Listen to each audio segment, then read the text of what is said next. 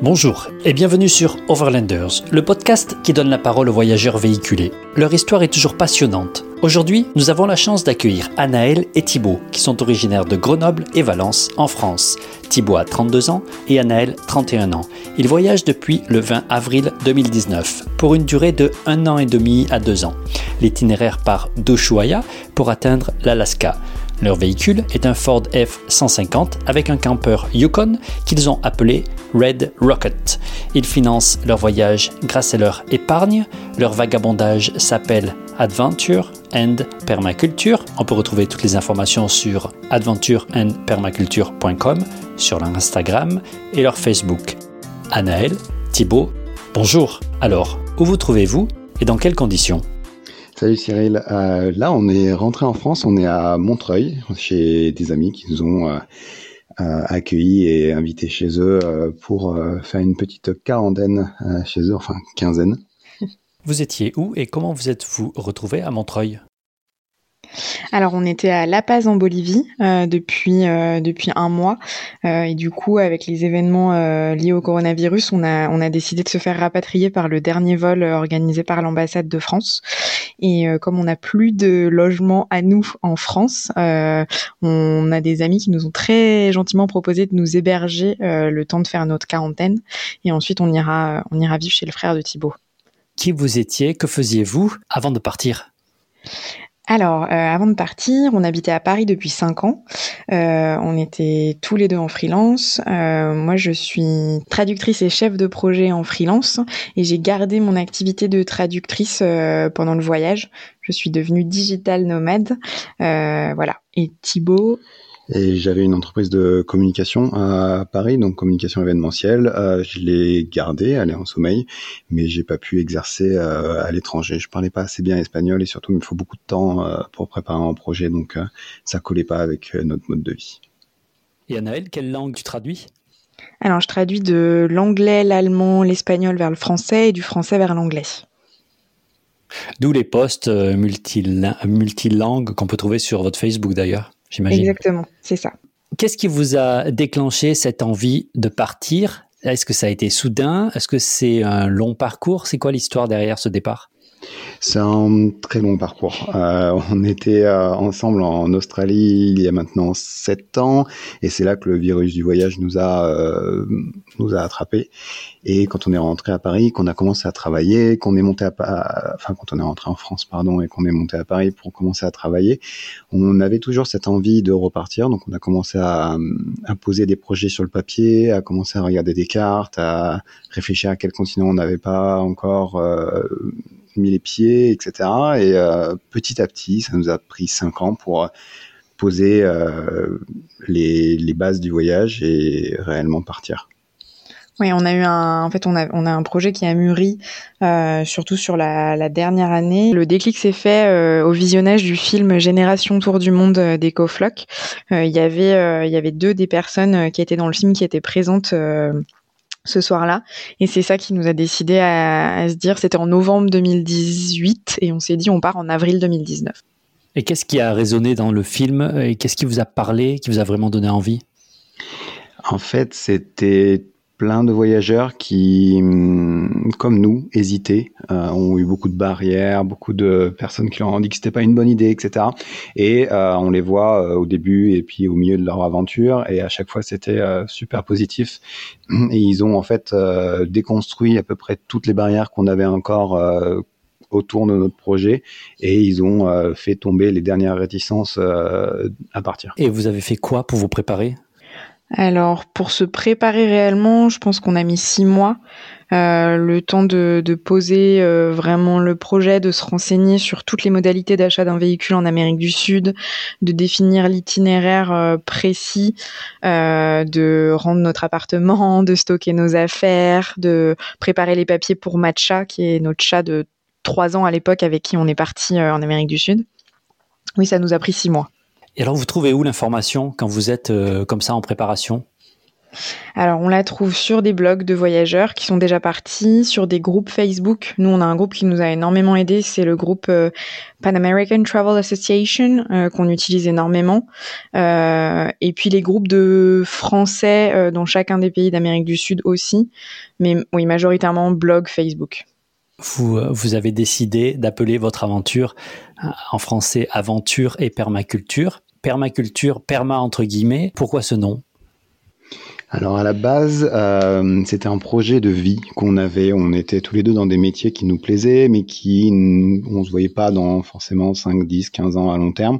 Et on avait, on s'est orienté, on a fait une euh, formation en permaculture euh, en juillet 2018, et ça nous a beaucoup plu. On a commencé à réfléchir à une potentielle vie euh, avec la permaculture, etc. Donc euh, voilà, on était vraiment dans, le projet de, permaculture, donc on l'a appelé euh, Aventure et Permaculture. culture entre parenthèses parce que c'est on voulait faire ressortir aussi la culture c'est ce qui nous intéresse rencontrer les gens et apprendre plus de leur culture surtout en Amérique du Sud où on ne la connaissait pas du tout alors c'est quoi la définition de l'aventure pour vous? Pour nous, l'aventure, c'est vraiment partir euh, sur un continent qu'on connaissait pas du tout, ni l'un ni l'autre. Euh, je ne parlais pas du tout espagnol, donc euh, pour moi, c'était aussi une aventure, un challenge. Et aussi, on s'est ajouté quelques difficultés. On emmenait notre chat, donc ça, c'était aussi quelque chose qui était compliqué. Et on avait aussi à acheter une voiture euh, qui, euh, pour l'un et pour l'autre, était la première voiture euh, et effectivement la première maison d'ailleurs qu'on aurait qu'on aurait possédé. Donc c'était beaucoup de difficultés. Donc pour nous, une aventure, c'est ça, c'est partir dans un endroit qu'on connaît pas et, et s'attendre à rien. Et voilà, c'est ça. Bah, c'est aussi prendre les petits chemins, c'est s'aventurer, rencontrer les locaux. c'est en fait ne plus du tout planifier, mais vraiment euh, être dans la spontanéité euh, de l'instant. Et c'est ça qui a créé les plus beaux moments et c'est ça qui pour nous a été le plus enrichissant euh, sur cette dernière année. Pourquoi on peut pas faire ça chez nous, là où on habite, d'être dans cet esprit d'aventure au quotidien? Alors on peut le faire on peut le faire. On peut suffit de sortir un petit peu de, de ce qu'on fait habituellement. Une aventure, c'est euh, un nouveau travail, euh, rencontrer de nouveaux amis, aller dans un endroit euh, qu'on connaît pas. C'est tout peut être une aventure pour pour nous. Mais on associe ce type d'aventure au voyage, donc partir loin de chez soi et loin ou proche de chez soi finalement. En fait, je pense qu'on s'est rendu compte en étant en Amérique du Sud, euh, surtout avec euh, toute la tendance de micro-aventure euh, qui est mise en avant par Chiloé ou les Others, que aujourd'hui une aventure, elle peut se vivre, elle peut se vivre dans le département d'à côté, elle peut se vivre en Bretagne si on est de Rhône-Alpes comme c'est notre cas. ça, on n'en avait pas forcément conscience nous avant de partir en Amérique du Sud, parce que la diversité culturelle et la diversité de langue, elle existe totalement en Europe où on change de langue quasiment à chaque pays. Mais, euh, mais à l'époque, quand nous, on a mûri notre projet, on, on avait cette, cette envie de découvrir quelque chose qui était loin. Et l'Amérique du Sud était loin. Qu'est-ce qui attire un Français en Amérique du Sud? La Patagonie. je pense qu'on était tous les deux très attirés par euh, par la Patagonie, les grands espaces, euh, le Cap Horn, euh, ce cette, cette, ce bout du monde en fait que pour le coup qui est plus compliqué à trouver chez nous, même si quand on va au sud du Portugal, il y a aussi un équivalent de de bout du monde, mais oui ce, ce ce bout du monde, ces pays très très grands, très variés en termes de, de paysages et ces cultures qui remontent à des millénaires, qui sont les cultures les cultures mapuche, les cultures inca qui sont qui sont pleines de de de, magie, de, de mystère. On, a toutes ces, tous ces noms qui résonnent dans notre culture et qui nous font euh, rêver. Est-ce qu'il y a des endroits, des noms que vous aviez en tête qui, qui n'ont pas été du tout comme vous l'aviez imaginé? Oui, évidemment. Euh, Santiago du Chili, euh, ça a été une, la première ville où on a atterri quand on est arrivé. On a vraiment pas du tout aimé cette ville, très polluée, pas du tout, pas jolie, pas aussi, pas comme dans les livres, pas comme dans les, euh, les récits d'aventure qu'on a qu'on a pu lire. Euh, Valparaiso euh, qui était beaucoup plus joli et beaucoup plus incroyable que ce qu'on avait euh, qu'on avait imaginé. Ushuaia également, qui était incroyable d'une très bonne manière plutôt que que l'inverse? Et après, je pense que la la Pampa, euh, parce qu'on Ah a, oui. on a beaucoup rigolé en fait quand on était sur les routes de la Pampa, qui sont des routes qui font littéralement des centaines de kilomètres sans croiser un village ou, euh, ou même des fois une voiture. Et, euh, et cette expression est perdu dans la pampa qu'on a en français, il nous a fait beaucoup beaucoup rire quand on était dans la pampa parce qu'en effet, c'est euh, mais on se l'imaginait pas comme ça, on n'avait pas cette représentation de, paysage de la pampa tel qu'on du coup on l'a rencontré en Argentine, le, le, rien, le, rien sur des centaines de kilomètres. Et après on a eu des très bonnes surprises, euh, la Bolivie par exemple où on on savait pas à quoi s'attendre, mais on avait rencontré beaucoup de voyageurs qui nous avaient dit ah vous verrez les Boliviens sont pas aimables, c'est pas un pays qui vaut le coup. Et en fait on s'est rendu compte que beaucoup de gens ne vont qu'au Salar d'Uyuni, euh, qui est hyper touristique et qui pour le coup, enfin nous la ville d'Uyuni nous a pas du tout enchanté, mais le reste de la Bolivie est plein de plein de surprises et surtout une, une diversité et un accueil de, des Boliviens qui est qui est incroyable et une culture une richesse de culture de couleurs d'artisanat. Euh, nous on est tombé complètement amoureux de la Bolivie euh, même si on n'a pas eu le temps de, de, de la découvrir pleinement à cause de des, de ce qui est arrivé avec le coronavirus mais mais on compte bien y retourner et, et poursuivre la découverte et alors l'approche, les Boliviens, comment vous les décririez? Comment vous nous donneriez envie Une aventure, quelqu'un que vous avez rencontré ou euh, des, des, gens qui vous ont inspiré peut-être? Les Boliviens sont euh, très accueillants. Euh, dans un premier temps, ils sont très curieux, donc ils nous posent des questions, ils viennent spontanément vers nous, et euh, ils ont ce regard qui qui est assez particulier, qui qui interroge et qui qu'est-ce que tu fais là euh, Qu'est-ce qui t'amène Pourquoi tu es dans une voiture rouge euh, aussi grosse euh, C'est ta maison Est-ce que je peux regarder à l'intérieur, etc. donc très accueillants. Ils sont très colorés. Leurs vêtements sont très colorés. ils ont je trouve des expressions faciales qui sont très intéressantes et très belles en, en photo. c'est assez impressionnant. dès que tu prends une photo, tout de suite tu as une, une expression, une expression qui, qui vaut le coup. Les paysages aussi sont incroyables, mais ça c'est un pays qui est très euh, qui est dans la diversité. Donc tu es à la fois dans un désert de sel, mais tu es dans des montagnes qui sont à 5000 mètres.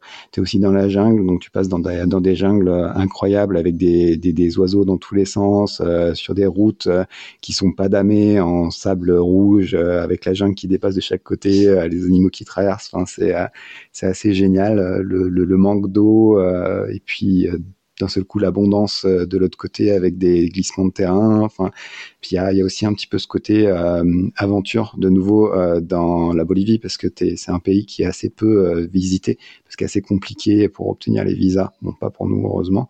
Euh, mais c'est assez compliqué pour les Américains, etc. C'est assez cher. Donc il y a assez peu de, de, commentaires finalement sur la Bolivie, enfin dans notre mode de transport. Donc pour nous, c'était aussi une aventure de le découvrir. Tu dis pour nous parce qu'en fait, avec un passeport français, on voyage, euh, on est très chanceux pour les voyages en Amérique du Sud, c'est ça? Exactement. Le passeport français, je pense que c'est un sésame euh, qui nous a, qui nous ouvre toutes les portes. Enfin, nous, on a, on se pose même pas la question quand on arrive dans un pays de se demander si on aura besoin d'un visa. Euh, à l'inverse, par exemple, de beaucoup d'Américains qu'on a rencontrés qui ne peuvent pas aller au Paraguay parce que c'est très compliqué d'obtenir un visa pour le Paraguay, euh, qui pour la Bolivie, jusqu'à il y a très peu de temps, devaient obtenir un, un visa. Donc on, se rend compte vraiment de la chance qu'on a euh, avec un passeport français. On passe partout, mais c'est enfin en Amérique pour le moins du moins en Amérique du Sud. Mais puis dans énormément, je sais plus, hein, le passeport français ouvre les portes de je ne sais plus combien de pays, mais le chiffre est quand même très très élevé. On, on a un des meilleurs passeports du monde.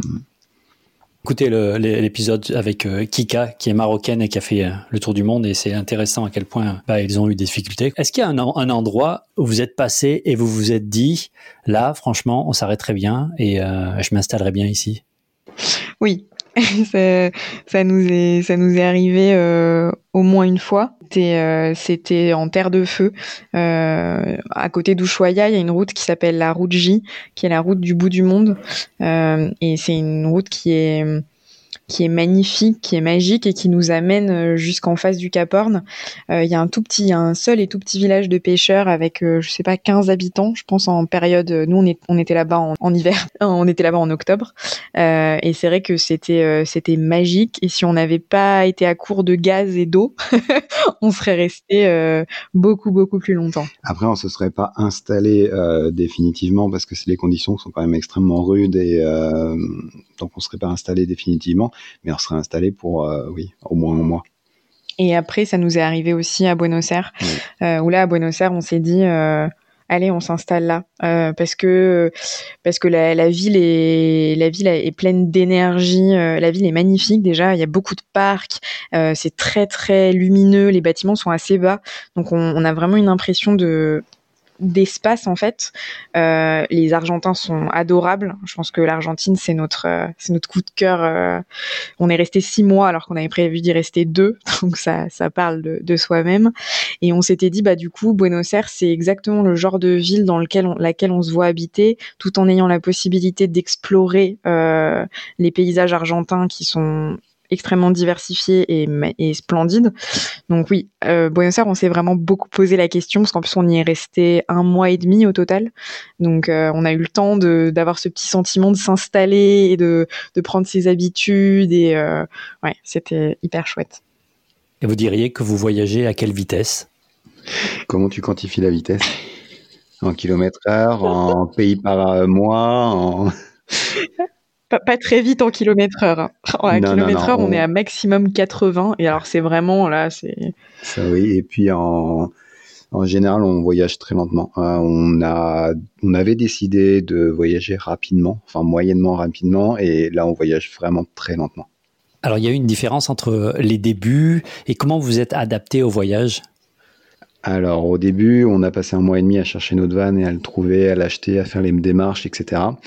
Et euh, quand on l'a acheté, on a commencé à voyager et le premier jour, même la veille du premier jour, on a rencontré un couple euh, qui nous a fait changer nos plans euh, du tout au tout. On avait prévu de descendre euh, directement en Patagonie euh, et à Ushuaia en hiver et ils nous ont fait changer nos plans en disant attention, l'hiver en Patagonie, surtout l'automne, est extrêmement pluvieux, donc pas drôle du tout et très froid. Donc venez plutôt avec nous à Buenos Aires et vous redescendrez par l'Argentine. Et euh, s'ils nous entendent un jour, mais ils parlent anglais, donc ça ne marchera pas. Mais euh, ils nous ont fait changer nos plans complètement et on les remercie euh, parce que c'était vraiment euh, ce qu'il fallait faire. Il y a une relation, une communauté de voyageurs quand vous êtes sur place? Oui, il y a une. Euh, nous, on l'a découvert. On, en fait, on on on on, a, on n'avait pas anticipé le fait qu'on pouvait voyager avec d'autres gens. Je, enfin, quand on s'était imaginé le voyage, du coup, on n'avait pas du tout réalisé qu'on allait rencontrer autant euh, de personnes qui voyagent en van. Euh, et les premières personnes qu'on a rencontrées, euh, Kyle et Rimena, eux, ça faisait déjà deux ans qu'ils étaient sur la route quand on les a rencontrés. Donc ils avaient une, expérience qu'on n'avait pas du tout. Euh, et c'est comme pour tout, hein, je pense c'est comme quand on construit une maison ou quand on part dans ce genre de projet, on a toujours des idées qui au final sont pas du tout réalisables. Euh, ce qui était le cas, aller en Patagonie au mois de juin, c'est pas du tout une bonne idée donc, euh, donc euh, pour nous, c'était une, c'était une très très bonne chose de changer notre itinéraire. Ça nous a aussi permis euh, de découvrir des endroits où on serait pas forcément allé. Ça, c'est un vrai avantage quand on voyage à plusieurs, c'est qu'en fait, c'est ce qu'on se disait avec ce couple-là, c'est que nous, on les a emmenés dans des endroits comme l'Observatoire Paranal, qui a un énorme télescope qui est situé au, au, milieu du Chili, on va dire. et donc, eux sont venus avec nous alors qu'ils n'avaient pas du tout prévu d'y aller, et nous, on est allés dans des endroits avec où on n'avait pas du tout prévu d'aller non plus. Donc c'est une vraie, il y a une, dynamique qui s'installe qui est très différente de quand on voyage seul. Et nous, au total, sur les, les 11 mois de voyage, on a voyagé en cumulé peut-être trois mois avec d'autres personnes, euh, parce qu'on a aussi rencontré des gens à des endroits qu'on a retrouvés plus tard. Ça, c'est un vrai bonheur euh, parce que la communauté devient vraiment une famille et en fait, euh, il y a des moments où c'est, un peu pesant d'être seul quand, quand on a des soucis mécaniques, quand nos familles nous manquent et en fait de trouver, de retrouver d'autres gens qui sont dans le même cas que nous, euh, ça, bah, ça réchauffe le cœur et puis du coup on se remonte mutuellement le moral et voilà et l'énergie repart. donc c'est, c'était, c'est hyper important. C'est quoi une journée type quand on voyage? C'est euh, pour nous, en tout cas, quand on voyage et qu'on a de, en fait, il y a vraiment deux journées. Soit on profite et dans ce cas-là, on se lève plus tard euh, parce qu'on n'a pas de route à faire. Par contre, quand on a de la route à faire ou quand on a des points euh, à aller voir, etc., on se lève autour de 8 heures. on met à peu près deux heures entre une heure et une heure et demie et deux heures entre le moment où on se lève et le moment où on part, parce qu'il faut à chaque fois établir le campement et aussi le, lever le camp. Donc, on a quand même pas mal de choses à, à faire, à préparer, à faire attention à la voiture, etc. Et après, on roule souvent deux heures, deux heures et demie le matin. On s'arrête pour manger dans un endroit qui nous plaît. On reparle euh, l'après-midi. Euh, soit on s'arrête l'après-midi dans l'endroit où on avait prévu de visiter, soit on roule encore euh, deux, trois heures l'après-midi. On s'arrête le soir avant la tombée de la nuit, largement avant, euh, une heure, une heure et demie avant la tombée de la nuit pour pouvoir euh, set up le camp et euh, être sûr qu'il n'y a pas de danger autour, qu'on soit bien installé au bon endroit et qu'il n'y ait pas de rivière qui va déborder, etc. Bon, des, choses qui paraissent normales, mais qui sont finalement assez importantes. Et voilà, on fait, voilà, on installe le camp, souvent, on fait du feu euh, parce que c'est quelque chose qui nous euh, qui nous plaît beaucoup, surtout quand on est à plusieurs. Et après, bon, on cuisine et on se couche euh, assez tôt finalement, 21h30, 22h en hiver, et puis plutôt vers 23h en été, en fonction de la lumière surtout. C'est très intéressant de savoir comment, à quelle heure on s'arrête et, et comment on cherche un camp. Voilà, c'est ce qui est le plus difficile en fait. Euh, quand on a, on avait des expériences avant euh, qui étaient plutôt, euh, on les cherchait à la, juste uniquement à la vue. Donc quand on était en Norvège, on avait une voiture et une tente et on cherchait euh, les différents points pour s'arrêter. C'était très compliqué parce que dans les fjords, tout est en pente et euh, où c'est des forêts, ou c'est ou c'est sur les plages, donc c'est pas très intéressant. Oui, ça c'est une chose qui nous qui nous a beaucoup, qui nous angoissait en fait pas mal avant de partir en Amérique du Sud parce qu'on avait une très mauvaise expérience avec la Norvège où on est parti en Norvège pendant deux semaines faire du camping sauvage et on n'avait pas du tout d'application. Et du coup, euh, c'était super compliqué. Enfin, on mettait euh, deux heures chaque jour pour trouver un endroit pour euh, s'établir. Et donc, on avait un peu peur que ça soit la même chose en Amérique du Sud. Mais pour l'Amérique du Sud, on a eu la grande chance de découvrir l'application iOverlander. Et du coup, c'est une application qui est destinée aux overlanders, aux vanlifers, qui permet à la fois de trouver des endroits pour dormir, des endroits où il y a de l'eau potable, des endroits où il y a un médecin. Enfin, c'est hyper bien fait. C'est en open euh, open source, donc c'est gratuit et chacun participe. Et nous, ça nous a, ça nous a beaucoup aidé parce qu'en général, si c'est Thibaut qui conduit, c'est moi qui regarde sur l'application, qui cherche des endroits où dormir et inversement. Donc, euh, dans, à 80, dans 80% des cas, euh, on utilise l'application iOverlander. Et j'ai vu que vous aviez beaucoup contribué aussi, puisque si on tape votre nom, on voit toutes vos contributions sur iOverlander. Donc tout le monde, tout le monde peut vous remercier. C'est important. Quel est votre véhicule? Comment vous l'avez choisi? Pourquoi vous l'avez pas amené là-bas? Alors, c'est en euh, 4x4, donc c'est un pick-up euh, rouge, donc c'est un F-150, qui est une voiture emblématique euh, américaine. Et dessus, dans, dans la benne du pick-up, on a un camper, donc c'est notre maison, euh, qui est un, un camper Yukon de 1991. Et euh, comment on l'a choisi? On a regardé beaucoup, beaucoup, beaucoup de d'annonces. on a vu une quinzaine de vannes, tout type de vannes confondues. Euh, les petits vannes type L300, euh, les plus gros vannes type trafic, euh, d'autres euh, des camping-cars, enfin plein de choses. Et en fait, moi j'étais campé sur ma position. Je voulais absolument quelque chose qui soit en 4x4 pour pouvoir aller partout. Euh, et Anna était quelque qui voulait quelque chose de plus van euh, avec plus de place. Donc finalement, quand on a vu cette annonce, euh, qu'on l'a vu et qu'on l'a qu'on l'a visité, ouais, qu'on l'a visité. Euh, c'était un coup de cœur parce que euh, il regroupait toutes nos conditions. C'est ça. À part le prix, à part le budget, il recoupe. Ah bon il y avait, il y avait tous les points qu'on s'était listés. Donc plus cher que prévu. Oui, ouais, ouais, on avait fait un estimatif, on était parti sur un van entre 7000 et 9000 euros. Euh, et parce, enfin même un peu moins parce qu'on avait vu, tout ce qui est Chevrolet et tout, ça se vend dans les 5000. Donc euh, voilà. Et en fait, euh, le van était affiché à 15 000 euros. mais on est quand même allé le voir et, et on l'a négocié, mais il rentrait quand même pas dans, la dans notre fourchette de prix de base. Mais après, on s'est dit, on était parti sur une très longue durée de voyage et on préférait mettre plus d'argent au départ et être vraiment à l'aise et confort dans, notre habitat sur roue plutôt que vouloir économiser euh, dès le départ et en fait pas se sentir à l'aise donc prendre enfin faire plus de location Airbnb et, au final dépenser plus d'argent euh, sur le sur le long terme. C'est une nacelle posée sur un 4x4 pick-up, posée et fixée. Qu'est-ce qu'il a de bien, si vous nous le décriviez? Alors, de ce qu'il a de bien, il a beaucoup d'espace à l'intérieur, un lit qui est toujours là, donc on n'a pas besoin de plier et de déplier. Euh, ce qui gagne beaucoup de temps et ce qui est vraiment agréable. On a en frigo des plaques, c'est comme une petite cuisine euh, d'une tiny house en fait, euh, qui est qui est sur roue. Il est extrêmement puissant, donc il fait ça en V8, donc c'est vraiment chouette pour sortir de toutes sortes de situations. Il est 4x4, donc même si tu vas dans le sable, tu t'en sors à tous les coups. On n'est jamais resté coincé. On a fait des routes pas possibles et on n'a jamais eu de problème. Donc ça, c'est toutes euh, toutes ces qualités. On a une, beaucoup d'espace à, l'avant. Euh. Il est très cosy aussi, c'est-à-dire que ça fait vraiment petit cocon. Enfin, on se sent très bien à l'intérieur.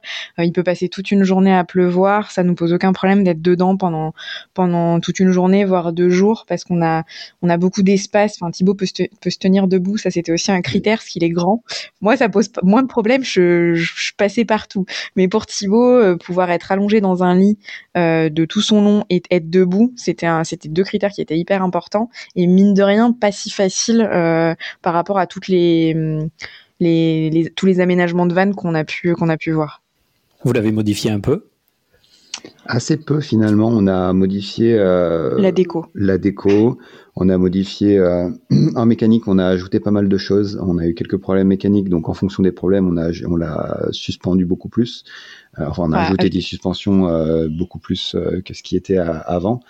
Euh, donc ça ajoute du confort de conduite, du confort euh, aussi euh, quand on est à l'intérieur, de la décoration. On a ajouté plein de, choses qui pour pour vivre, etc. à l'intérieur, qui sont comme dans une maison finalement, comme dans un appart meublé que tu que tu récupères et que et que t'aménages quoi. Et alors qui est-ce qui conduit? Alors tous les deux, mais Anna a son permis de, avait son permis depuis euh, quelques mois quand on est parti parce qu'elle l'a passé pour le voyage. C'est vraiment une condition pour partir parce que je lui ai dit, euh, ah il est hors de question que je conduise euh, tout le temps. Déjà c'est dangereux et en plus ah j'ai envie de pouvoir aussi profiter des paysages. Et donc au début c'était un peu compliqué, elle s'y est habituée parce que c'est quand même une bête. Elle fait 3 mètres, enfin 6 mètres de long, un peu plus de 6 mètres de long, donc c'est assez gros comme comme véhicule. Et euh, mais elle s'y habituée très facilement. Euh, elle conduit la plus majorité du temps en campagne et je conduis en ville. Oui, c'est ça. En fait, euh, comme comme j'avais une expérience de conduite assez limitée avec des véhicules beaucoup plus petits, du coup, mais alors c'est une automatique. Alors ça, pour le coup, par contre, c'est quand même très agréable sur les longues distances, mais je me sens je me sens rarement à l'aise en ville, euh, surtout en Amérique du Sud où les, la conduite est un peu plus sportive euh, et un peu plus agressive qu'en France. Donc, euh, quelles étaient les, les, plus belles routes que vous gardez en tête? C'était à quel endroit?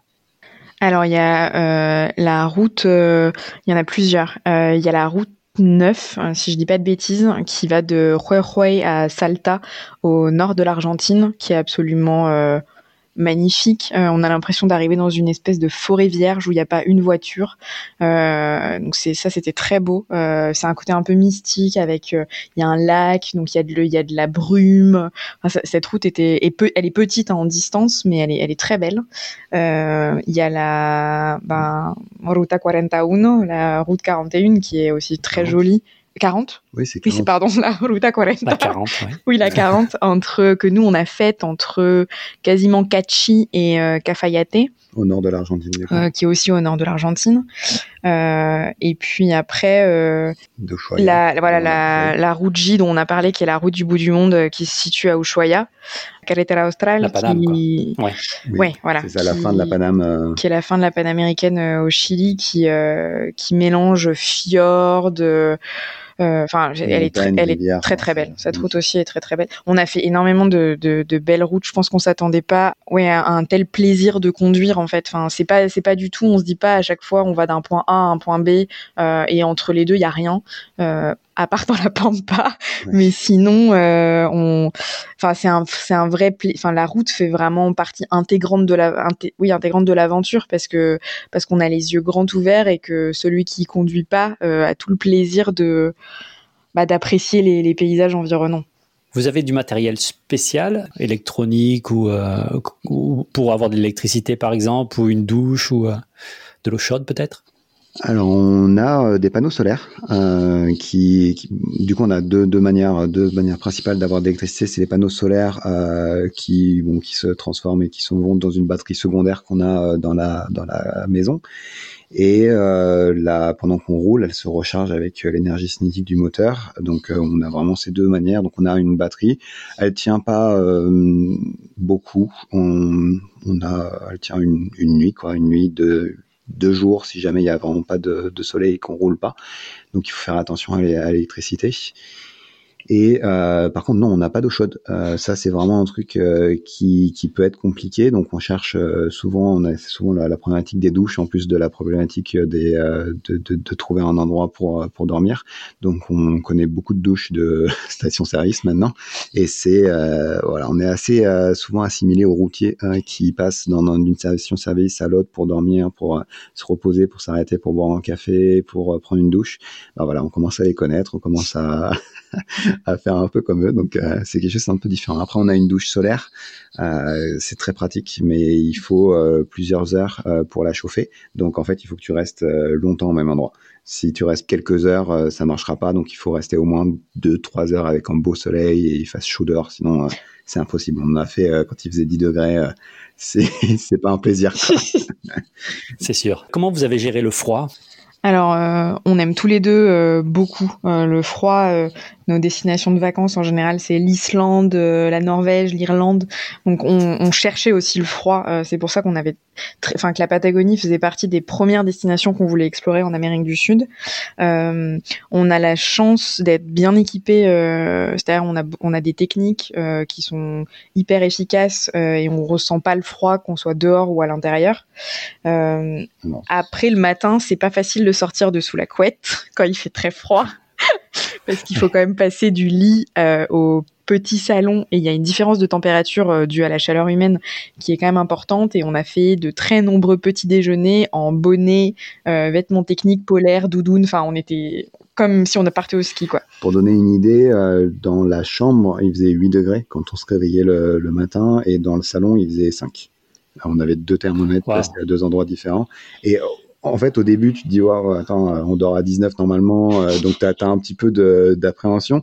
Et en fait, euh, petit à petit, la température, enfin, on, est descendu petit à petit. Donc la température, au début, ben, la descendue été autour de 20-25, donc c'était un peu chaud. Après, on est descendu, descendu, descendu. Et quand tu arrives à 5 degrés, ben, tu te dis finalement, bah, c'est normal, quoi. Enfin, c'est, euh, à peu près une différence de 5 degrés entre l'extérieur et l'intérieur. Donc s'il fait 0 de, de, dehors, ben, il fait 5 chez toi, quoi. Ouais, et le plus froid où on a été, c'est les geysers Altacio. On a dormi à 4002. Et là, euh, là, il y a tout qui a gelé dans le van, même l'huile d'olive. on était, on était un peu choqués le matin quand on s'est réveillé. Euh, là, dans le van, il faisait, on était en température négative et bon, là, là, il faisait vraiment très froid, mais c'est, c'est, c'est anecdotique. On n'a pas dormi à 4002 euh, de façon prolongée, enfin, du moins pas dans cette région. Et effectivement, il faut faire attention parce qu'on a des amis qui avaient, qui n'étaient pas équipés suffisamment pour le, froid et, eux, ils ont vraiment, vraiment souffert du froid. Donc, on leur a donné nos duvets, ce qu'on avait en plus, mais euh, c'était, euh, ça peut être, c'est quelque chose qui peut vraiment être dangereux. Donc, euh, c'est, il faut faire attention. Alors, duvet ou une grande couette quand vous avez un lit? Alors nous, on a une grosse couette euh, qu'on a achetée exprès quand on a on a aménagé le van, euh, qui est une couette euh, nordique. Euh, mais on a aussi nos duvets parce qu'en fait, on a on a amené tout notre équipement de camping avec nous pour pouvoir faire des treks ou des bivouacs. Donc on a aussi nos duvets. Vous faites du sport ou des activités en dehors de bah, précises? Vous avez des passions que vous faites sur place? Alors ça a été vraiment notre c'est vraiment une difficulté quand tu es en road trip parce que euh, bah, plusieurs raisons, euh, t'as pas forcément le temps. Alors ça peut paraître bizarre euh, parce qu'il y a beaucoup de routes, beaucoup de choses à faire, beaucoup de choses à découvrir et après t'as pas forcément l'endroit pour euh, pouvoir prendre une douche. Donc l'activité sportive est souvent limitée à, au moment où tu peux prendre une douche derrière. Donc c'est un vrai problème. On a Anna a gardé la course, le jogging et euh, moi, j'ai eu beaucoup de mal à trouver une, une activité. Euh, on a finalement trouvé la slackline, qui est vraiment euh, à, la, à, la, fois l'équilibre et puis le, oui, voilà, la, la, facile d'utilisation. Ouais.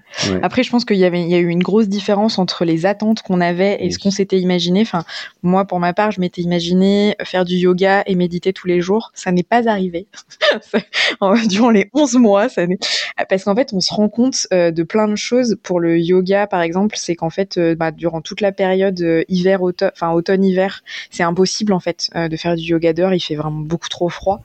Euh, pas que j'avais pas le matériel, j'avais le matériel, mais c'est juste que après moi je fais pas de yoga en doudoune, donc euh, donc voilà. Et pour la course, euh, j'ai continué à courir, mais là encore, euh, j'ai pas couru autant de fois que j'aurais aimé parce qu'il y a des endroits où on arrivait, on connaissait pas du tout les alentours.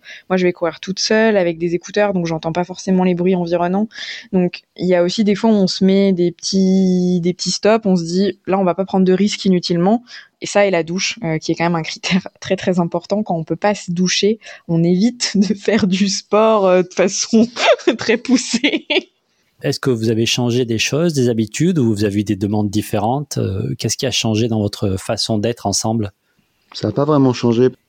Bon, on a quand même, euh, puis on a quand même l'eau, enfin, on a quand même un réservoir de 40 litres d'eau, donc on peut quand même faire une toilette de chat, on va dire, euh, tous les jours c'est quand même euh, euh, plutôt agréable. Mais ça, ça, nous a beaucoup moins pesé euh, le, le, manque, enfin l'hygiène différente, parce que c'est pas un manque d'hygiène, mais c'est une hygiène qui est différente de quand on habite en maison ou en appartement, euh, que dans notre première expérience de road trip en Australie, Nouvelle-Zélande, où là, on était beaucoup plus jeunes et ça avait été beaucoup plus compliqué à, à gérer. Comment vous gérez les, les toilettes? Parce que je pense qu'elles sont pas dans l'habitacle, dans la nacelle. C'est toujours à l'extérieur? Alors en fait, on a un toilette chimique qui est un petit pota que les anciens propriétaires qui étaient allemands ont amené d'Allemagne en avion pour le mettre dans le van. Au, début, on a failli s'en débarrasser parce qu'en fait, ça prend quand même pas mal de place et on s'est dit on va pas s'en servir. Et c'est un, enfin, ça nous sauve la vie quand on est en ville en fait, euh, parce qu'on se rend pas compte, mais quand on est en ville, qu'on est garé sur un parking et qu'il y a aucun toilette publique euh, ou qu'on peut pas aller dans un café ou un restaurant, ben, on a quand même besoin de faire pipi euh, dans notre van mais on s'en sert que en cas d'urgence, on va dire. Et sinon, c'est dans la nature avec une pelle, euh, un petit sac plastique et puis son, son rouleau de papier toilette. C'est ça. Et ne laissez pas les papiers toilettes, s'il vous plaît. Ah, enfin, je dis pas ça à vous. Hein. non, non, mais alors, euh, nous, nous c'est un vrai, euh, c'est un vrai combat. Euh, le papier toilette, il va dans un petit sac poubelle, qui va dans le sac poubelle. On n'a jamais laissé nos papiers toilettes et on encourage vraiment les gens à pas les laisser non plus, ou alors à les brûler si on est en pleine nature et qu'on n'a pas le choix. Mais, mais on a vu tellement d'endroits saccagés par par les déchets. Et les lingettes. Et les lingettes, c'est pareil. Ça, les lingettes bébés aussi que les gens utilisent et qui après ils, laissent sur place. On va même les oublier, il faudrait pas en utiliser. Donc, euh, vu qu'on a une démarche très zéro déchet et protection de l'environnement, c'est des choses qui, qui nous tiennent à cœur et qu'on met souvent d'ailleurs dans nos commentaires sur iOverlander.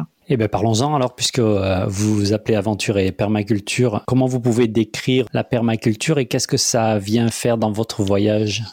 La permaculture, c'est observer la nature pour reproduire son fonctionnement, travailler en harmonie avec elle, notamment pour nourrir l'homme, et euh, c'est s'inspirer de tous ces systèmes euh, pour devenir résilients, puisque si la faune et la flore ont en commun la résilience, l'homme a, perdu cette faculté euh, depuis, euh, depuis de très très nombreuses années.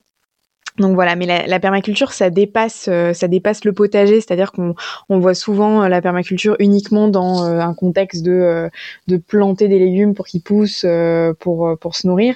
C'est aussi, ça a aussi une grande dimension humaine puisque ça inclut la vie en communauté, le fait d'être, de vivre ensemble en harmonie, euh, de savoir communiquer et, euh, et d'être euh, indépendant et autonome. Nous, on, enfin, c'était notre formation avec l'Oasis de permaculture qui nous a donné pleinement envie de l'intégrer à notre à notre voyage. Et l'idée, c'était de, de, découvrir comment se pratique la permaculture en Amérique du Sud et en Amérique du Nord. Ça a été un peu une déception. Euh, je pense qu'au bout de 11 mois, euh, on peut dire que on avait beaucoup d'attentes sur la permaculture et ça a été très compliqué en fait de trouver des endroits qui pouvaient nous accueillir. Euh, on s'était inscrit sur une plateforme et on passait à la fois par cette plateforme et par des groupes Facebook dédiés à la permaculture en Amérique du Sud. et on compte pas le nombre de fois où on a contacté des des lieux et où on n'a jamais eu de réponse malgré des relances insistante. Donc, euh, et on a au total, on a cumulé trois expériences, euh, dont une de permaculture urbaine, qui est sûrement la meilleure expérience finalement qu'on ait eue, qui était à Valparaiso au Chili. Euh, et après, les deux expériences suivantes en Argentine se sont pas très bien passées, donc ça nous a pas mal refroidi quand même. Donc oui, c'était euh, c'était une vraie volonté du départ euh, d'explorer euh, les formes de permaculture en faisant des séjours prolongés dans des fermes et on s'est rendu compte que c'était pas forcément la meilleure que ça s'adaptait pas forcément enfin que ça fonctionnait pas avec notre voyage mais par contre on a fait des belles rencontres et notamment une rencontre qu'on a faite au mois de janvier février avec une des pionnières de la permaculture en, en Argentine, où là c'était hyper intéressant parce qu'on a eu on a eu des, des vraies discussions sur euh, comment la permaculture se développe en Amérique du Sud, euh, l'approche culturelle que peuvent avoir les Argentins. Donc c'était et on, on est on, est resté dans un enfin on, a visité un écolieu euh, qui se trouvait près de Buenos Aires qui est qui est très intéressant aussi. Mais voilà, ce qu'on va dire que notre postulat de départ de passer deux semaines par mois dans des lieux permaculturel, ça n'a pas fonctionné. Et ça nous a nous aussi permis d'affiner notre notre projet pour la suite, euh, enfin pour l'après voyage. Ce qu'on peut dire, c'est que on s'en est rendu compte tous les deux. Euh, le fait d'être à l'étranger, euh, de passer beaucoup de temps sur la route, d'être d'être enfin d'être loin en fait de son de sa routine et de sa vie euh, en appartement parisien qui était notre cas avant de partir c'est qu'on est, on s'est rendu compte du de la du potentiel créatif en fait qu'on n'exploitait pas du tout.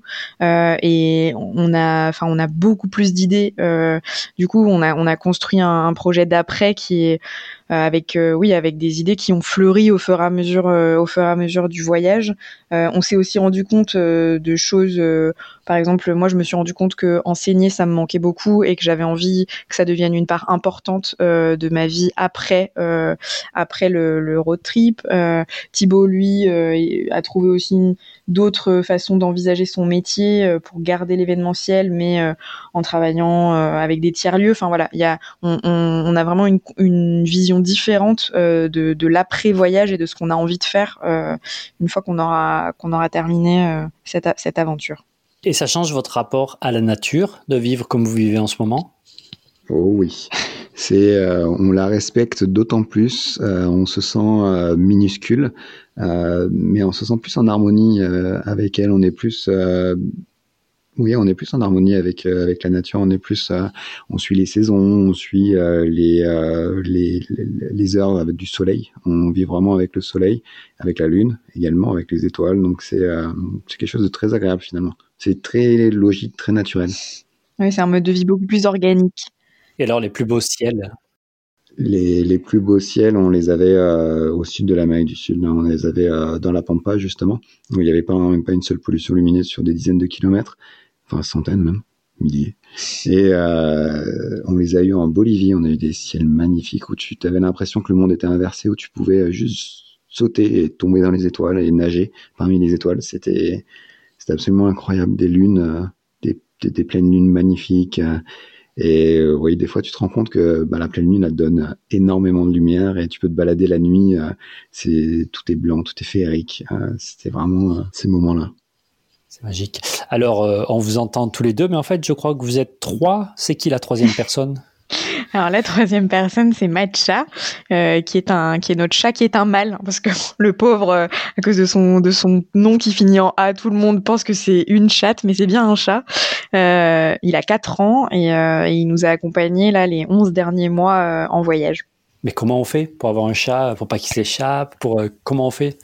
Alors c'était bien la, première question qu'on s'est posée, donc euh, ça m'a ça m'a bien pris deux à trois mois pour trouver euh, un collier GPS euh, émetteur, parce qu'on a décidé très rapidement qu'on n'allait pas l'enfermer. si on l'emmenait avec nous dans un van, il fait 4 mètres carrés le van, donc on n'allait pas l'enfermer dans 4 mètres carrés, donc on voulait qu'il sorte, donc on a on a commencé à le lui mettre en harnais avec une laisse, etc. Ça il a détesté. on l'a fait trop tard. On aurait dû le faire dès qu'il était petit, mais là on l'a on s'y est pris trop tard. Après, on a réfléchi à d'autres possibilités, notamment le collier GPS émetteur. Donc, euh, tu as un collier qui émet sur ton téléphone et tu peux en permanence voir où est ton chat.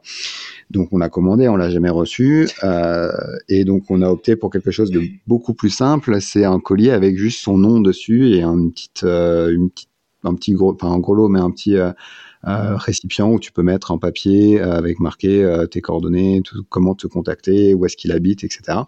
Parce qu'en fait, 80% des endroits où on a dormi, où il est sorti, on n'avait pas de réseau. Donc clairement, ton colis GPS, il sert pas à grand chose à ce moment-là. Donc voilà, et surtout on l'a entraîné. donc on a fait attention. Il y a des méthodes simples. Il faut qu'il se sente chez soi. Donc il faut que tu le gardes une semaine minimum à l'intérieur avant qu'il sorte, pour qu'il comprenne que c'est sa nouvelle maison. Tu lui donnes à manger sa litière, tout ça, c'est que à l'intérieur. Et euh, nous, on est toujours à l'intérieur. On fait attention quand il sort. On, on le fait jamais sortir en ville. Euh, pour éviter qu'il se fasse renverser par une voiture ou attaqué par euh, une meute de chiens, etc. Après, euh, on l'a laissé très très souvent dans des endroits partout en nature. Dès qu'on était dans un endroit où on, se sentait en sécurité et qu'il soit en sécurité, on l'a laissé sortir et il répond à son nom, à son prénom. Donc c'est plutôt plutôt chouette quand on a besoin de partir, on l'appelle. bon, ça prend entre 5 minutes quand il est bien luné jusqu'à une heure et demie, deux heures quand il n'a pas envie de revenir, mais il revient toujours. On a, on fait en fonction on vit avec lui, on voyage avec lui, on lui a imposé ce mode de vie, donc euh, on fait en sorte qu'il soit euh, voilà heureux. Et il l'est. Et ça change quoi pour tout le monde, pour, pour vous trois, ça change quoi? Nous c'était euh, enfin ce que ça change c'est que déjà on l'a on l'a avec nous il fait partie de notre famille donc euh, pour nous c'est bah, c'est hyper chouette en fait de, de l'avoir avec nous euh, de le voir évoluer dans la nature de le voir rencontrer d'autres animaux. Enfin première fois qu'il a vu un veau la première fois qu'il a vu c'est super enfin c'est c'est hyper sympa et après, ce que ça change en termes euh, administratifs, par contre, c'est que c'est à chaque passage de frontière. Euh, enfin, l'Amérique du Sud, c'est pas l'Europe, hein, donc euh, que ce soit pour passer euh, des fruits, des légumes ou un animal, euh, c'est compliqué. Donc, à chaque passage de frontière, il faut bien anticiper. Il faut pouvoir aller chez le vétérinaire dans la, semaine la semaine qui précède le passage de frontière. Et euh, en Argentine, au Chili, au Pérou, euh, en Bolivie, il faut aller euh, en fait à la direction départementale sanitaire pour faire tamponner ses papiers. donc ça peut prendre une heure, comme ça peut prendre une demi-journée. On a eu les, deux cas. Il y a aussi les bureaux qui sont pas ouverts après 14 heures, ceux qui sont fermés le lundi et le jeudi. Enfin voilà, faut anticiper un peu quand même tout ce qui est passage de frontière. Mais nous, on a toujours eu les papiers à jour, donc ça c'est toujours très bien passé. Donc c'est faisable. C'est faisable. Ça a un peu compliqué notre rapatriement aussi euh, vers la France. Ah oui. Oui, bah parce que les compagnies aériennes n'ont pas toutes les mêmes politiques euh, pour pour le transport d'animaux domestiques, surtout en période de coronavirus. Euh, et heureusement qu'on a eu l'aide de l'ambassade de France en Bolivie, parce que sinon on aurait on aurait sûrement pas pu ramener Matcha jusqu'en France. On faisait plusieurs dans ce cas, effectivement, qui ont ramené leurs animaux, euh, et heureusement. Ouais, Et on a eu, pour le coup, on a eu vraiment l'aide de la communauté euh, de Van Leifer qui ont des animaux. Euh, Kiss My Bay, euh, Casquette et Basket on the Road. Pieds et pattes liés pieds liés. Voilà. Les gens ont été adorables et ils ont répondu à toutes nos questions. Euh, ils nous ont toujours demandé des nouvelles de comment ça avançait. Donc euh, ça, c'est en fait, c'est vraiment, euh, on, on s'attendait pas non plus à un tel effet positif de la communauté sur Instagram. mais les gens sont d'un soutien qui fait vraiment chaud au cœur. Votre chat est même sur un site Nomad Cats, des gens qui voyagent avec un chat, si j'ai bien compris. Exactement, c'est parce qu'en fait j'ai rencontré euh, celle qui est derrière le blog et qui est aussi traductrice en fait et qui habite en Vannes en Grèce. Et donc elle m'avait demandé d'écrire un article euh, sur Matcha pour son blog. Donc du coup euh, c'est comme ça que qu'est venue l'idée du, du papier où c'est In the mood for a talk with Matcha qui est aussi disponible sur notre site du coup qui est en anglais. Est-ce que vous voyez une différence entre un van, van lifer et un overlander? Un overlander peut être un vinelifer ou peut ne pas l'être. Pour moi, un vinelifer, c'est quelqu'un qui est sur Instagram et qui met des photos d'un van super bien rangé qu'il a dans son euh, jardin et qui ne bouge pas euh, avec des petites plantes, des trucs comme ça, etc. Si tu prends vraiment la communauté Instagram, c'est ça. Et si tu prends sur la route, on est des vanlifers, on est des gens qui vivons dans des vannes, donc on est des vanlifers. Euh, mais on n'a pas des petites plantes et nos vannes sont beaucoup moins Instagrammables parce que forcément, euh, dès que tu commences à mettre de la déco, tout ce euh, casse la figure quand tu commences à avoir des routes. Euh, voilà, donc euh, il faut que tout soit fermé. et puis ton van, ben, il est jamais propre, quoi. Je sais pas comment les gens font pour prendre des photos à travers leur, pare-brise. Chaque fois, je prends une photo, il y a une crotte de mouche ou une crotte de pigeon derrière, enfin un pigeon de mouette, et je comprends pas comment ils font. Donc pour moi, la principale, la principale différence, c'est qu'un van lifer est plutôt stable et un overlander, il passe d'un pays à l'autre et il bouge sans cesse et c'est vraiment un voyageur. Et vous, vous êtes? On est Overlander et Van Lifer. Ben, vraiment les deux mais euh, sans le côté Instagrammable du van. non, mais oui, je dirais qu'il y, a aussi dans la communauté Overlander des gens qui ont euh, des 4x4 avec tente sur le toit, en fait des, choses où qui permettent en fait de voyager sur le long terme, même qui sont pas forcément des vannes.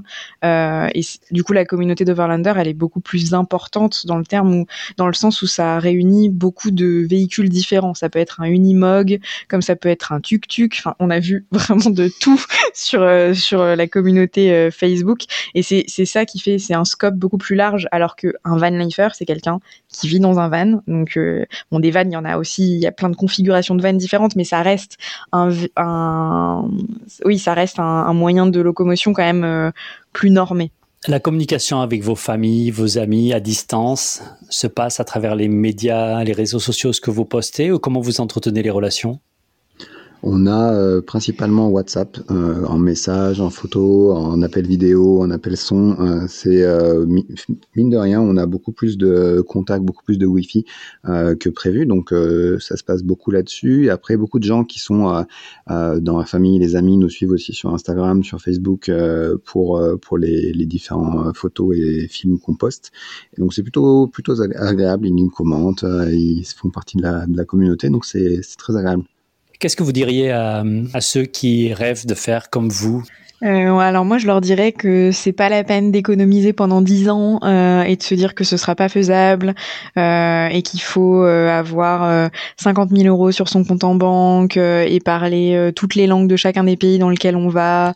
Qu'en fait si on a envie c'est possible. qu'en 6 mois, en 2 mois, en un an, après c'est chacun voit midi à sa porte, mais on, peut sauter le pas en fait. Euh, il suffit de, il suffit d'un petit déclic, il suffit de se dire que c'est que c'est tout à fait envisageable et que c'est pas parce qu'on voit ça sur Instagram euh, ou sur euh, YouTube ou sur je ne sais quel média que c'est réservé à une certaine partie de la population en fait. Tout le monde peut le faire. Et voilà, moi je dirais que tout le monde peut le faire et en fait c'est simple au final, c'est du travail, c'est un peu bon bah je passais 10 12 enfin 3, 4, 5, 10, 12 heures par jour à travailler sur un métier, euh, ça devient mon métier du coup. Euh, donc c'est simple finalement, euh, c'est de l'organisation, euh, mais quand tu commences à te renseigner, euh, au bout de 24 heures, 48 heures, quand tu as pas mal bossé, ben, tu te rends compte que c'est plus très difficile, enfin plus si difficile, et suffit vraiment de monter dans l'avion. Tu prends tes billets à partir du moment où tu as pris tes billets, ben c'est bon, tu vas et c'est hyper simple. D'acheter son van en France, de l'aménager et de partir en Europe, c'est qu'une question d'envie, tout petit pécule financier à la base pour euh, pour se lancer et commencer. Et puis il y a plein de façons de voyager. On peut partir et se dire qu'on fera beaucoup de workaway pour financer son voyage. On peut bosser pendant qu'on est à l'étranger chacun a sa façon de voyager, mais la liberté qu'apporte le voyage, elle est accessible euh, à une large majorité de, personnes. L'ouverture d'esprit, euh, il y a tellement de choses positives par rapport à toutes les barrières qu'on pouvait se mettre euh, avant que, en fait, quand tu quand es parti, quand tu es en voyage, tu vois même pas pourquoi tu as hésité avant. Enfin, c'est c'est absolument incroyable. Et surtout, si jamais les personnes ont, du mal à se lancer, etc. Il faut juste appeler quelqu'un euh, qui l'a fait et, euh, et c'est tout en fait, ou d'envoyer des messages ou voilà, c'est tout et euh, n'importe qui les les aidera et les motivera. Vous allez donc, j'imagine, repartir dès que vous pouvez. Qu'est-ce que vous allez changer? Qu'est-ce que vous allez ramener que vous n'aviez pas, qui vous manquait? Euh, alors, on, on va pas repartir dès qu'on peut. On va repartir. Euh, enfin, nous, on s'est fixé une date de une date de retour aux alentours de septembre-octobre. Euh, alors, on espère que ce sera possible d'ici là. Sinon, on redécalera.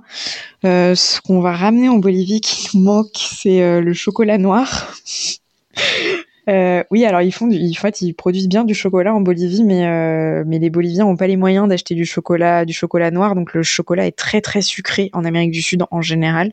Et il est exporté. Et il est, ouais, en fait, ils exportent toute leur production, donc il y a pas grand chose qui reste dans le pays. Donc le chocolat, café. Euh, dans le café, on l'achètera là-bas parce qu'il y a encore des producteurs de café et on est vraiment euh, pour faire vivre l'économie locale. Euh, si on a si on a la possibilité d'acheter sur place, on achètera sur place. Mais le chocolat noir et le thé en ah vrac, c'est deux choses qui nous manquent beaucoup. et, qu'on avait ramené déjà, enfin qu'on avait ramené la première fois et qu'on re-ramènera avec nous quand on repartira saucisson et de la crème de marron pour moi, mais euh, c'est quelque chose de plus trivial finalement. Est-ce qu'il y a un sujet que vous voulez aborder? Oui, moi il y a un sujet que j'aimerais vraiment aborder, euh, c'est l'approche, euh, c'est l'approche zéro déchet, minimalisme, respect de la planète.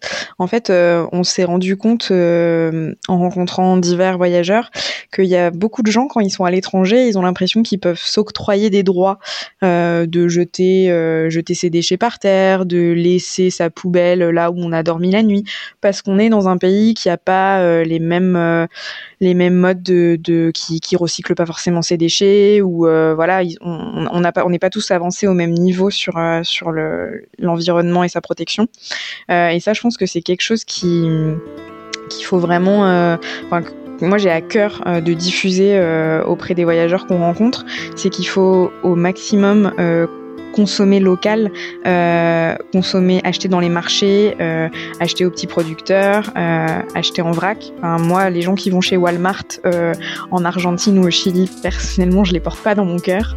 Et, puis, il faut respecter l'environnement, peu importe le pays dans lequel on se trouve. En fait, c'est pas parce que quand on était en Californie et qu'il y avait 12 poubelles de recyclage et que là on est dans un pays où, suivant les provinces, il n'y a pas de poubelles de recyclage, qu'il faut laisser ses déchets partout où on se trouve en fait. donc ça, c'est c'est un message qui moi me tient très à cœur euh, et je fais mon on fait notre possible avec Thibaut pour partager un maximum euh, d'initiatives locales, euh, de d'endroits où on peut s'approvisionner pour pour vraiment favoriser l'économie locale et circulaire. et je pense que c'est un devoir de chaque voyageur, surtout quand on a sur son compte en banque des euros ou des dollars dans des pays qui sont financièrement très instable. Euh, ça fait partie de notre devoir de personne qui, qui vient et pour plusieurs semaines ou plusieurs mois dans un pays. Euh, voilà, c'est une responsabilité qu'on se doit tous d'endosser. C'est très beau, merci. Euh, Anaël et Thibault, merci beaucoup. Merci à toi. Merci à toi Cyril. Anaël, Thibault, merci pour ce partage. Votre histoire est définitivement inspirante. Il s'appelle Adventure and Permaculture. Vous pouvez les retrouver sur leur Instagram et leur Facebook. C'est la fin de cet épisode. Merci. Retrouvez-nous sur overlanders.fr, Facebook, Instagram.